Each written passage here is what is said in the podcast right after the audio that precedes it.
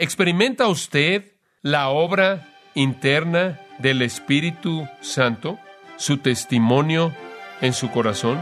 ¿Su poder en su vida? ¿Su convicción? ¿La capacidad que le da a usted de ejercer sus dones espirituales?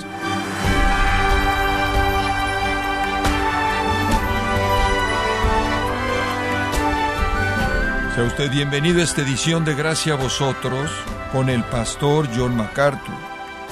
Si la Oficina de Impuestos eximiera a los cristianos de pagar un porcentaje de los mismos, puede estar seguro que todo el país reclamaría que es cristiano para beneficiarse de esa exención impositiva.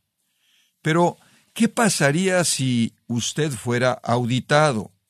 ¿Tiene cómo comprobar que es un cristiano verdadero? En el programa de hoy, John MacArthur ofrece una evaluación muy clara de lo que es ser un verdadero cristiano genuino para que usted pueda disfrutar la seguridad de la salvación en Cristo.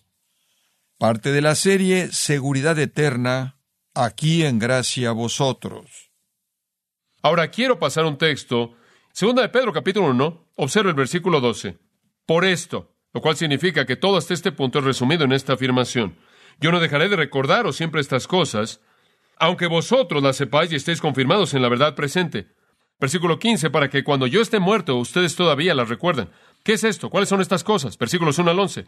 Estas son las cosas que deben recordar y tienen que ver con su salvación. Ahora, permítame darle varios puntos. Número uno, la realidad de su salvación.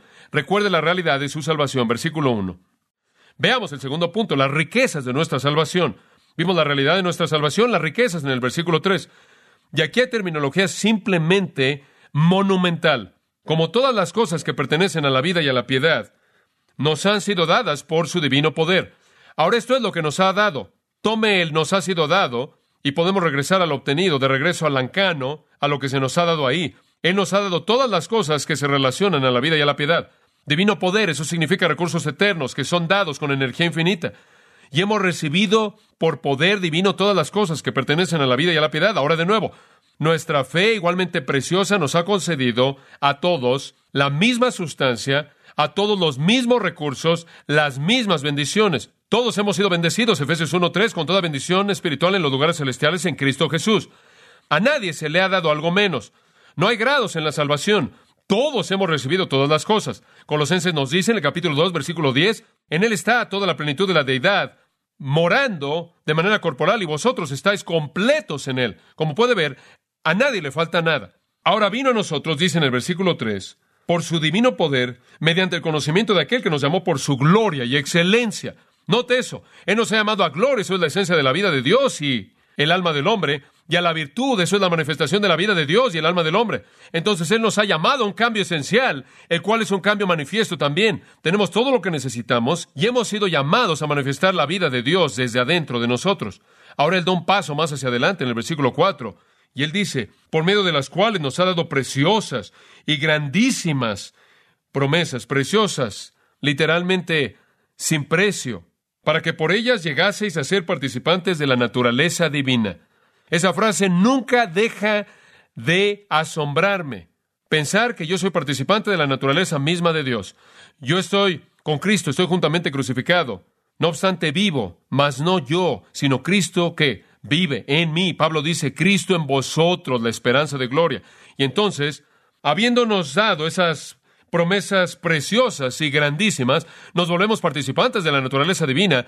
Hemos huido de la corrupción que hay en el mundo a causa de la concupiscencia. Ahora tenemos una fe igualmente preciosa. Hemos creído profundamente en Jesucristo, hemos recibido su justicia. La gracia y la paz fueron multiplicadas a nosotros.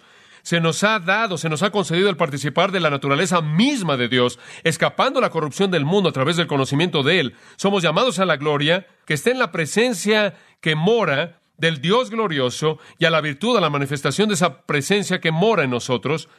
Entonces todos estamos en la misma situación. Nuestra salvación es igualmente preciosa. Y entonces vemos la realidad y las riquezas. Ahora vayamos a la responsabilidad. Y aquí es donde realmente entramos al asunto, la responsabilidad de la salvación en el versículo 5. Vosotros también, simplemente me gusta esta frase. Además de esto, su primera reacción a eso es cómo es posible que podamos ser algo diferente de esto. Pero hay algo que va de la mano. Poniendo toda diligencia. haga el máximo esfuerzo que usted pueda dar. Aquí es donde nos involucramos. Aquí es donde los quietistas, esto es la terminología histórica para la gente que dice no haga nada y deja que Dios haga todo, la gente que dijo eso, simplemente siéntate y deja que el Espíritu Santo haga lo que quiera, tienen algo de problemas. Poniendo toda diligencia por esto mismo, añadid a vuestra fe salvadora. Ahora obviamente él no está diciendo hágalo de manera independiente del Espíritu Santo. Él no está diciendo hágalo por usted mismo. Pero en la energía del Espíritu mi voluntad debe estar involucrada. Entonces, debo estar añadiendo a mi fe, a mi fe salvadora, la fe involucrada en la transacción que encontramos en los primeros cuatro versículos. Estoy añadiendo a mi fe, ahora observe esto, virtud. Esa es la palabra arete y eso significa la excelencia de algo. En el griego secular es usada de manera más común como la excelencia de un cuchillo es su filo, como la excelencia de un caballo es su fortaleza. ¿Y cuál es la excelencia de un hombre? La excelencia de un hombre es llegar a la plenitud de la estatura de quién? De Cristo. Y entonces debemos llegar a la excelencia. Y a nuestra excelencia debemos añadir conocimiento, sabiduría práctica, gnosis.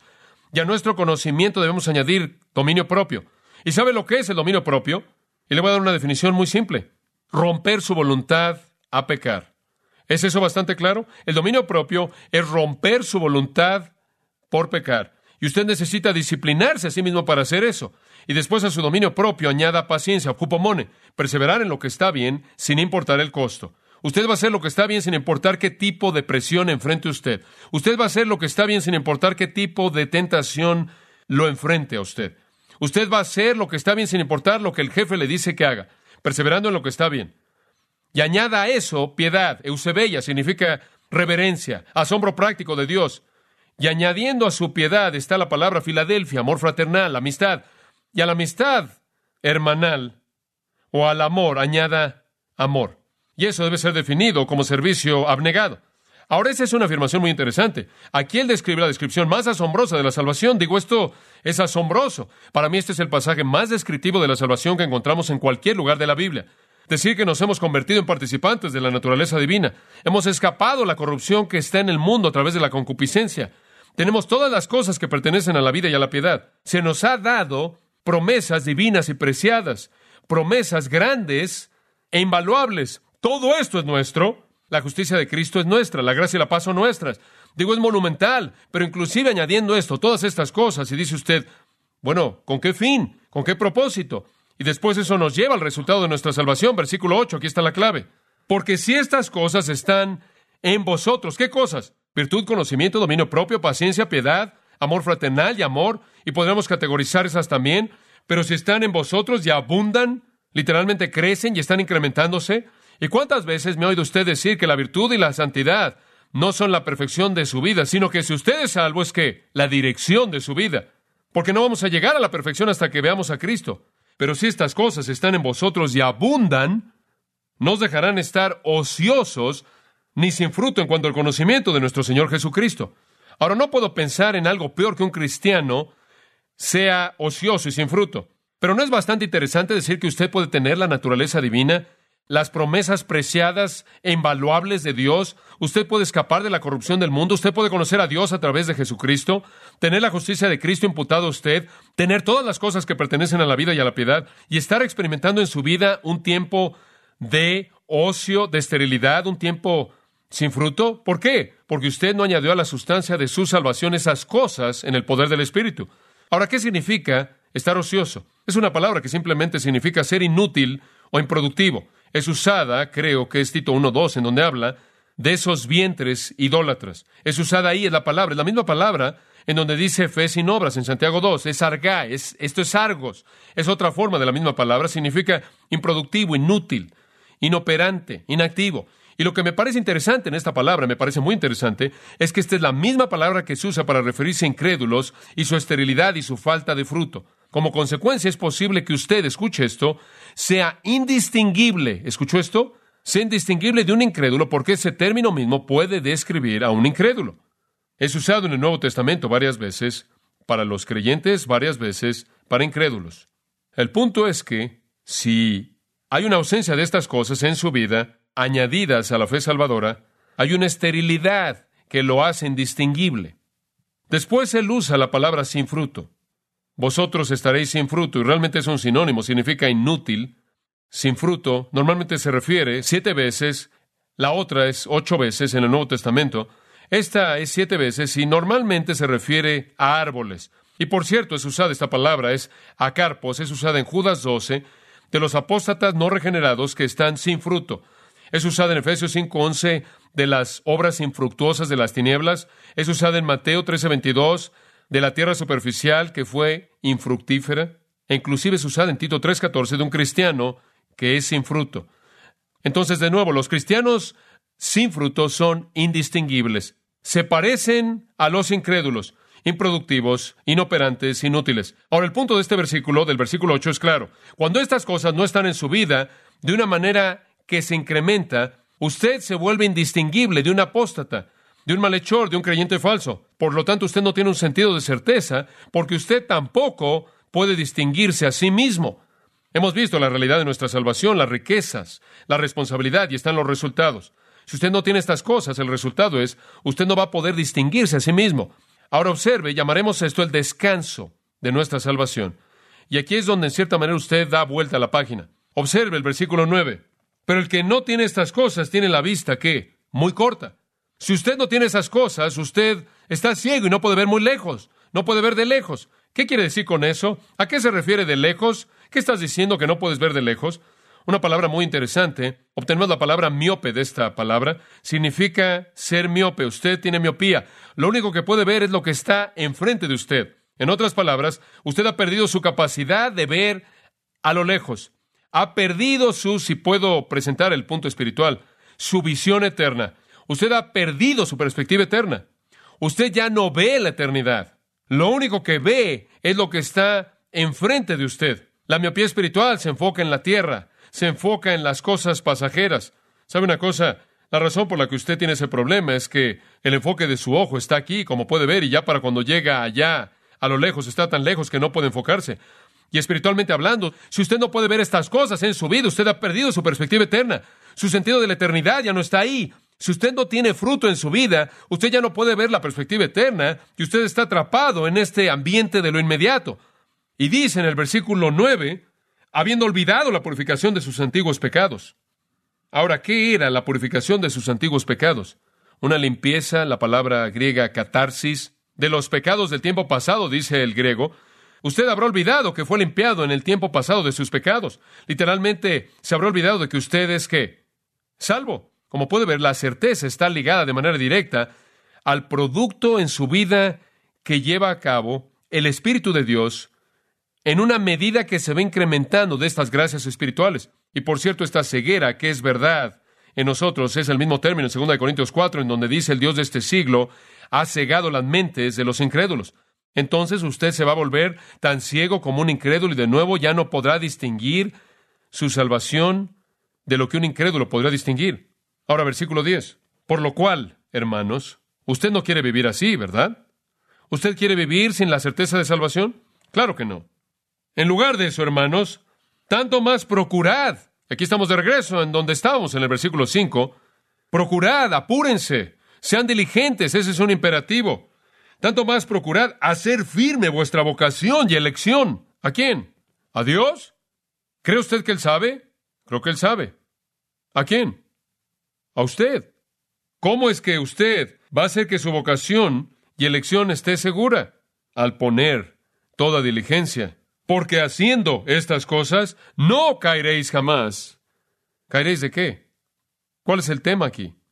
Certeza, confianza, sentido de seguridad. Y después el texto griego en el versículo 11 realmente tiene sentido.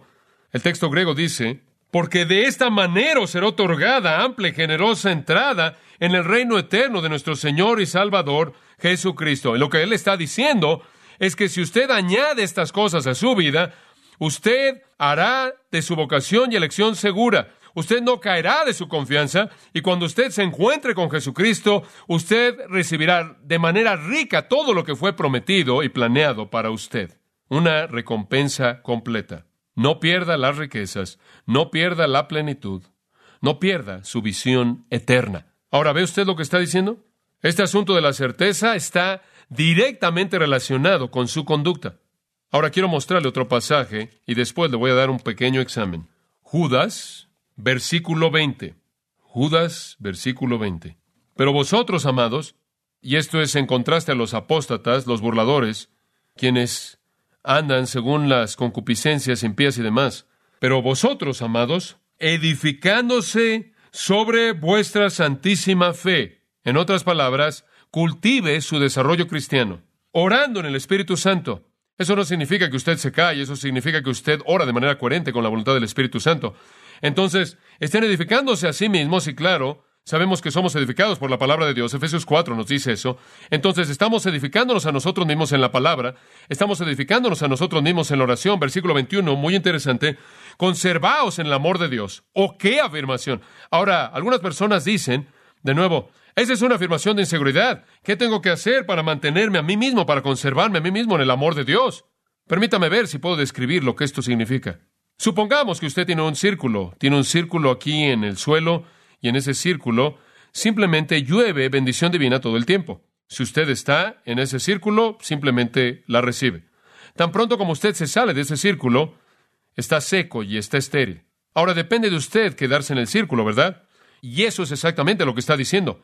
Las bendiciones de Dios nunca dejan de ser derramadas. Simplemente resulta que están cayendo en el círculo de la obediencia. Y eso es lo que ese círculo es.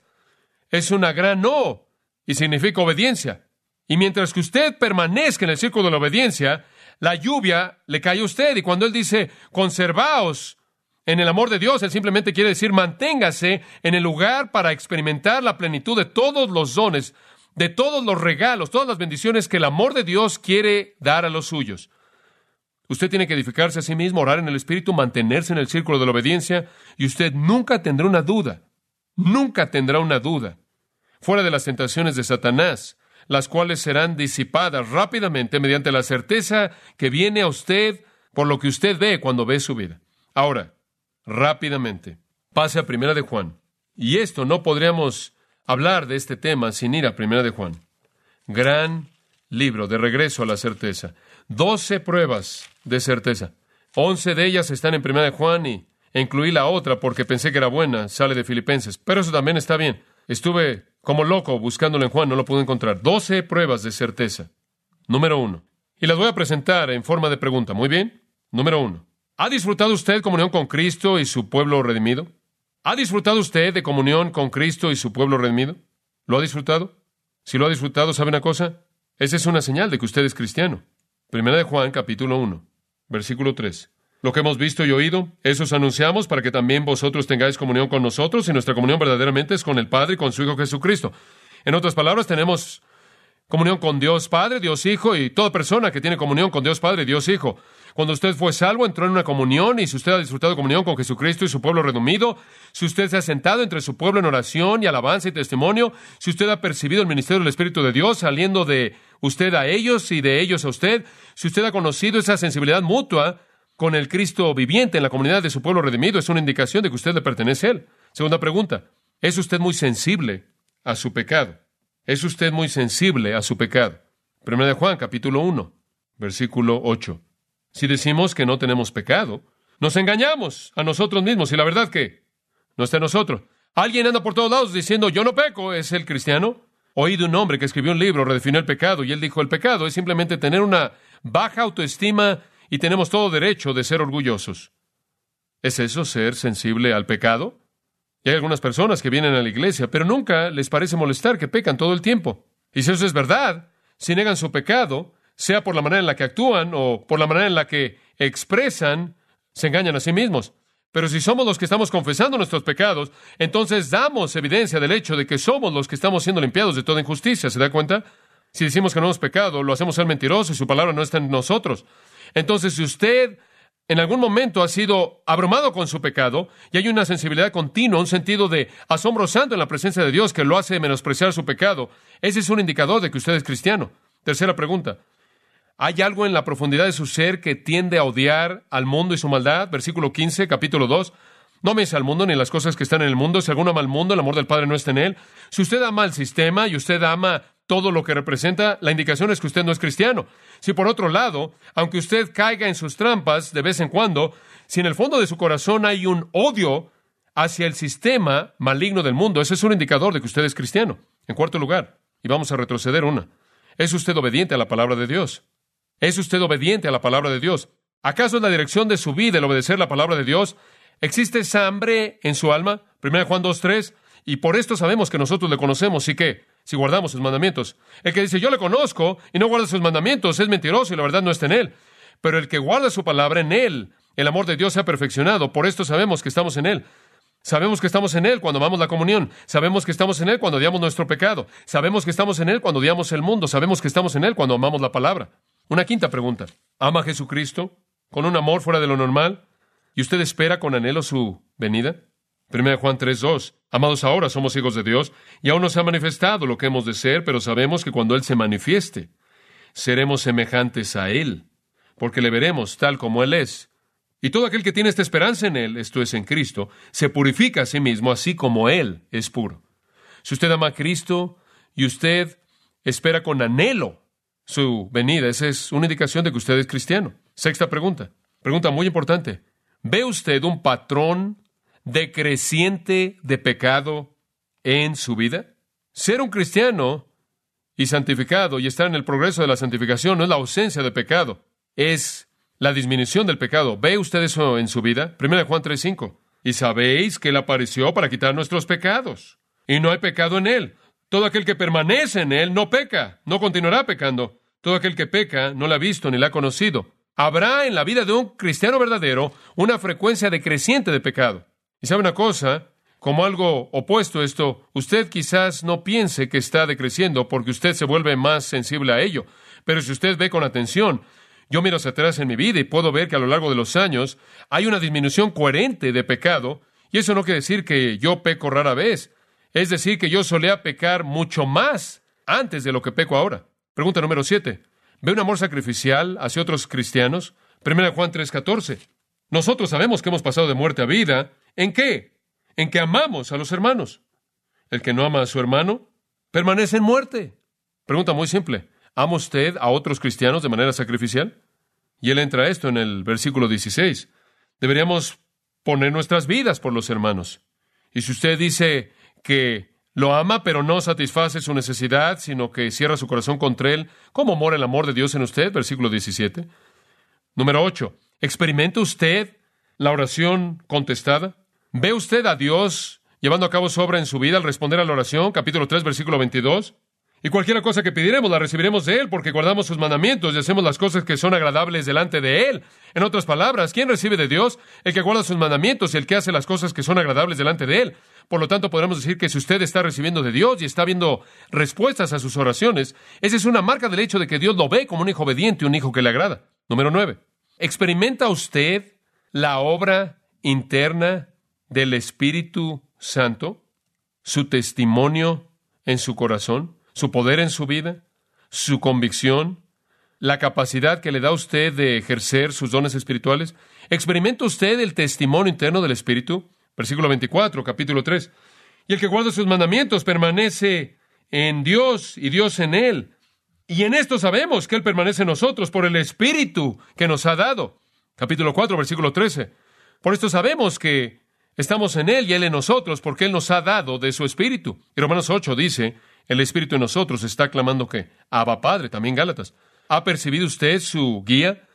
Si usted puede mirar hacia atrás en su vida y decir, yo sé, he percibido la guía del Espíritu Santo, usted puede estar enfrentando dudas ahora, pero si usted puede mirar hacia atrás y ver la guía del Espíritu en el pasado, esa es una afirmación de que usted le pertenece a Dios. Número 10. ¿Discierne usted entre la verdad espiritual y el error? ¿Discierne usted entre la verdad espiritual y el error? Como puede ver, esa es una obra del Espíritu. Pero observe el capítulo 4. Amados, no creáis a todo espíritu, sino probad los espíritus si son de Dios, porque muchos falsos profetas han salido por el mundo. En esto conoced el Espíritu de Dios, todo espíritu que confiesa que Jesucristo ha venido en carne es de Dios, y todo espíritu que no confiesa que Jesucristo ha venido en carne no es de Dios. Y este es el espíritu del anticristo, el cual vosotros habéis oído que viene y ahora ya está en el mundo. Hijitos, vosotros sois de Dios y los habéis vencido, porque mayor es el que está en vosotros que el que está en el mundo. Ellos son del mundo, por eso hablan del mundo y el mundo los oye. Nosotros somos de Dios. El que conoce a Dios nos oye, el que no es de Dios no nos oye. En esto conocemos el espíritu de verdad y el espíritu de error. Un verdadero cristiano no se vuelve presa de la enseñanza falsa acerca de Jesucristo, la doctrina de salvación y los aspectos elementales de la fe. ¿Reconoce usted la verdad y el error? Número 11. ¿Cree usted lo que la Biblia enseña? Cree en las Escrituras, la doctrina de las Escrituras. capítulo 5, versículo 1. Todo aquel que cree que Jesús es el Cristo es nacido de Dios. ¿Por qué debe usted creer eso? ¿Por qué debe usted creer que Jesús es el Cristo? ¿Por qué? Porque la Biblia lo dice. Porque la Biblia dice eso. ¿Cree usted la palabra de Dios? ¿Cree usted las doctrinas de las Escrituras? Y por cierto, todas estas pequeñas pruebas que le he dado, en cierta manera, se encuentran entrelazadas en este libro a manera de espiral, repetidas y repetidas y repetidas. Ahora permítame darle la última. Esto es algo práctico. ¿Alguna vez ha sido atacado por su fe? Esa es una indicación segura de un verdadero cristiano. Me parece sorprendente que el diablo no ataca a la cizaña, él simplemente ataca al trigo. ¿Alguna vez ha sido usted atacado? Aquí es donde tengo que ir a Filipenses 1, versículo 28, esto es bueno. Y en nada intimidados por los que se oponen, que para ellos ciertamente es indicio de perdición, mas para vosotros de salvación. ¿No es eso bueno? Cuando usted es atacado por el enemigo, para ellos esa es una indicación de su juicio, pero para usted es una indicación de su salvación. Por eso lo están atacando a usted. Esa es la prueba. Esa es la prueba.